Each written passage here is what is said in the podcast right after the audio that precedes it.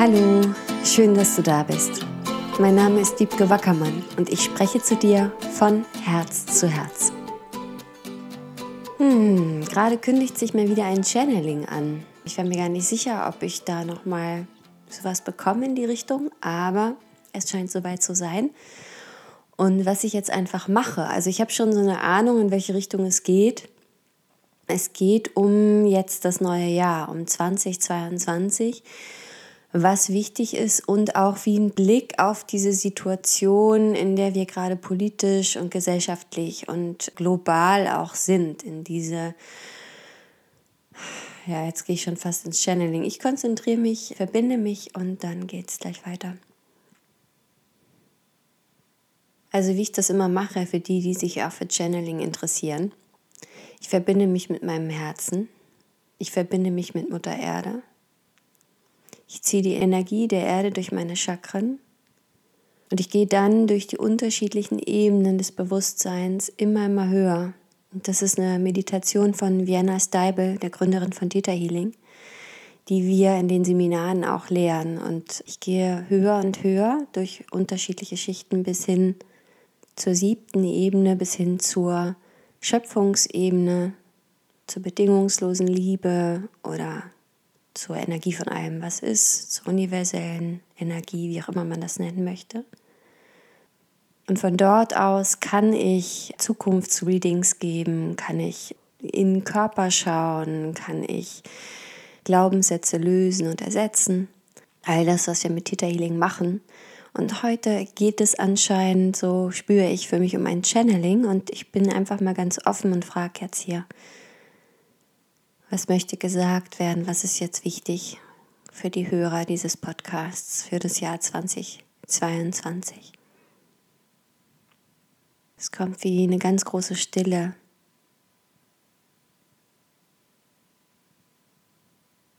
Und eine ganz große Weite. Und ich spüre ganz stark mein Herz.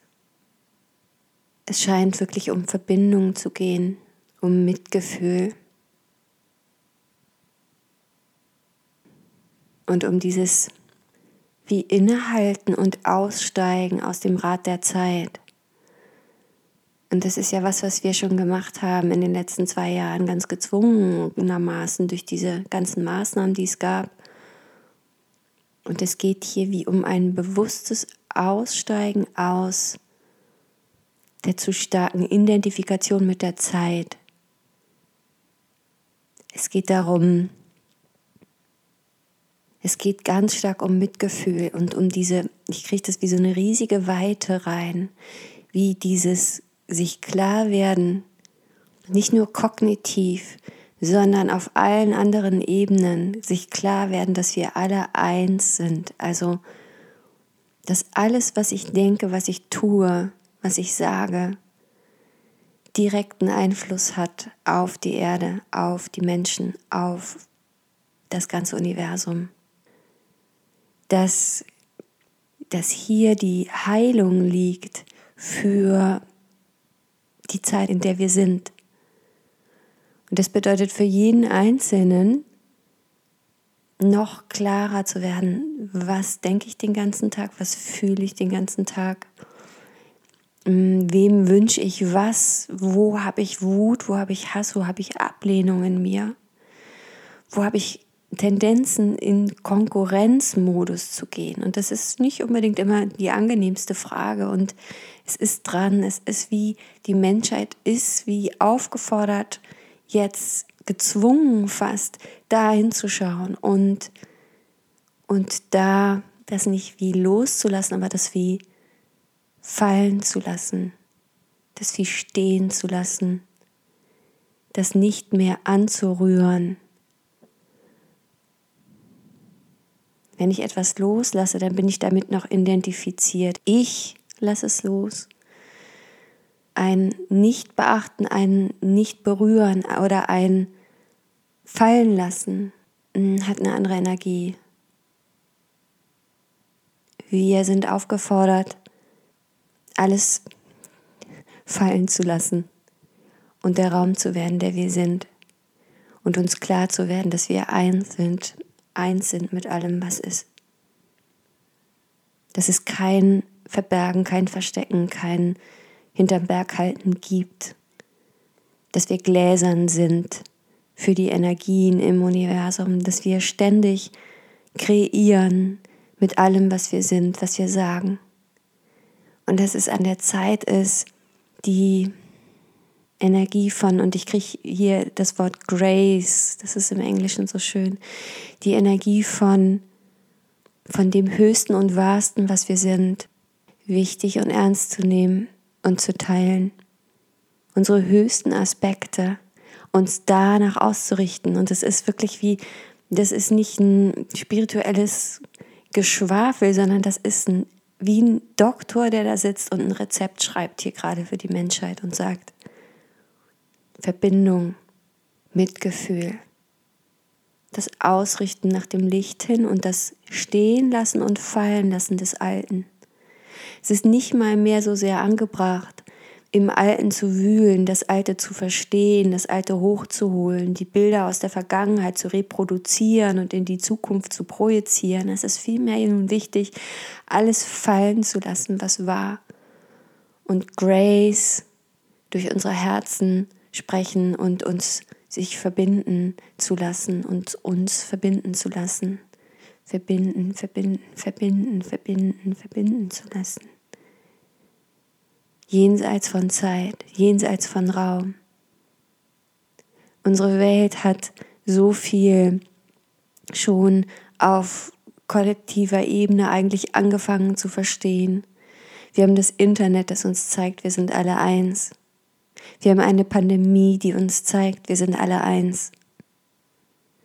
Und wie sehr aber unser kleinster Gedanke, die Wahl, die wir jeden Tag treffen, die gesamte Welt beeinflusst und wie sehr das Schicksal der Menschheit und der Erde in jeder einzelnen Hand liegt, haben wir uns noch nicht getraut anzuerkennen. Es geht hier letztendlich um die Macht, die wir sind, die wir haben, um die Verantwortung auch, die wir haben. Und es geht darum zu verstehen, dass, dass es nicht mehr darum geht, die Welt zu retten. Die Welt überlebt in jedem Fall, auch ohne uns. Oder für das Gute zu kämpfen, Kampf kann nie das Gute bringen. Und wir haben es in der Vergangenheit so oft probiert. So viele unterschiedliche Menschen, Gruppierungen, Staaten haben versucht, für das Gute zu kämpfen und sich im Kampf verloren.